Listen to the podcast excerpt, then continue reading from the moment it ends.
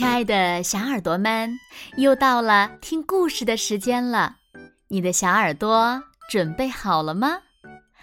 我是每天晚上为小朋友们讲故事的子墨姐姐。今天呀，我们要听到的故事呢，名字叫做《坏坏的大吼吼》。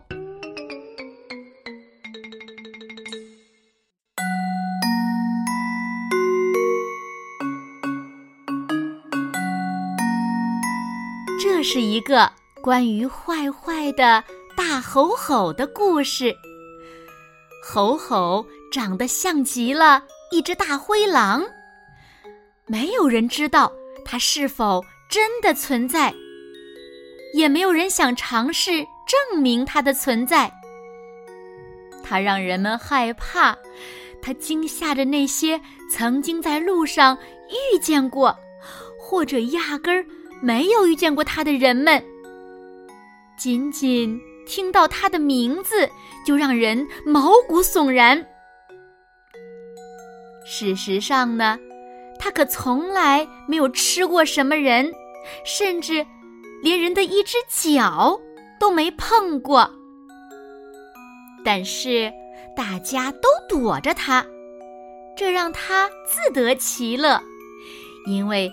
他早受够了人们的大哭大叫和高举着的树杈。对吼吼而言，他最喜欢的事儿就是在阳光下睡午觉、捉蝴蝶，或者光着身子在河里畅游。这一天，他正慵懒地在草地上享受着阳光的时候。一个声音打断了他的遐想。嗨，猴猴！在他面前站着一个穿着红色外套的小女孩，眼睛睁得大大的，她的眼珠清澈雪亮。奇怪的是，小女孩的眼里并没有一丝恐惧。猴猴感到非常纳闷儿。你，你，你是谁呀？你在这儿做什么？啊？怎么啦？这是我的家。这里又没有写着是你的家呀。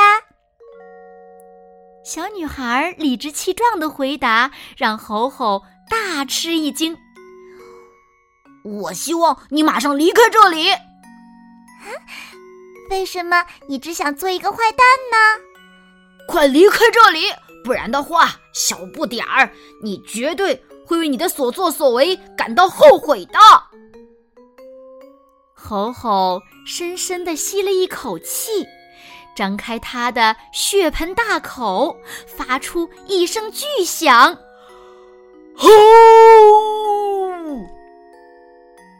但是小女孩动也没动，只是头发被吹得乱成一团。你根本吓不到我的，你知道的。够了！如果你不立刻离开这里，我就一口把你吞了。哼，你不会的。我当然会，我可没骗你。你瞧瞧我的牙齿，它们如此锋利。事实证明，你就是一个坏蛋。啊，那好吧，再见。我只是希望和你交个朋友。离开之前，小女孩留下了一本书。这是一本被翻看过很多遍的书，封面很旧很旧。一时之间，猴猴根本不知道该如何是好，因为他可从来没有收到过任何礼物。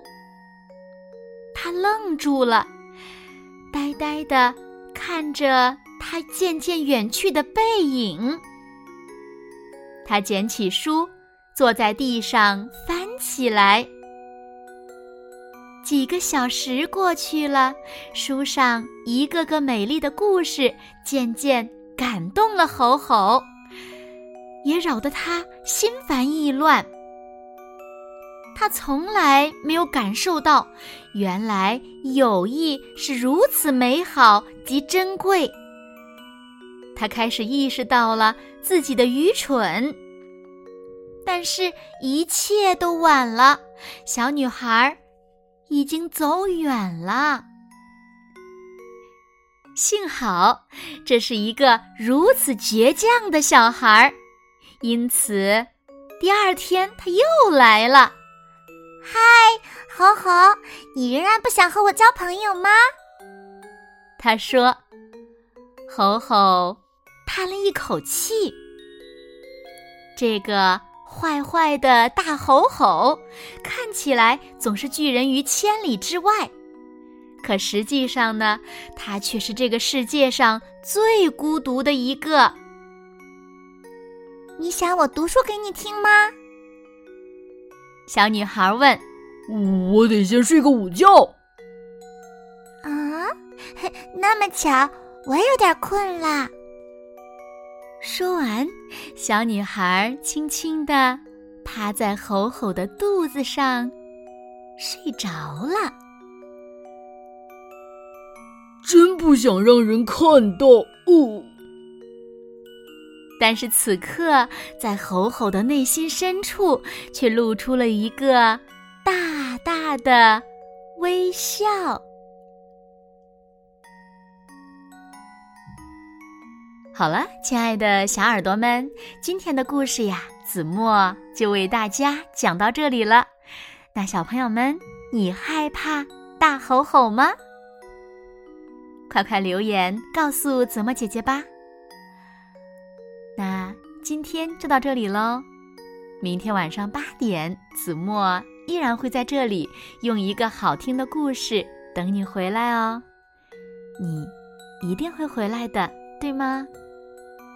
那如果小朋友们喜欢听子墨讲的故事，也不要忘了在文末点亮六角星的再看和赞，为子墨加油和鼓励哦。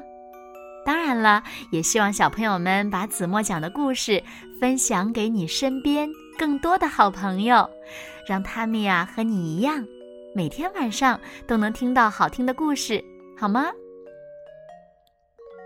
谢谢你们喽。那现在，睡觉时间到了，请小朋友们轻轻的闭上眼睛，一起进入甜蜜的梦乡啦。完喽，好梦。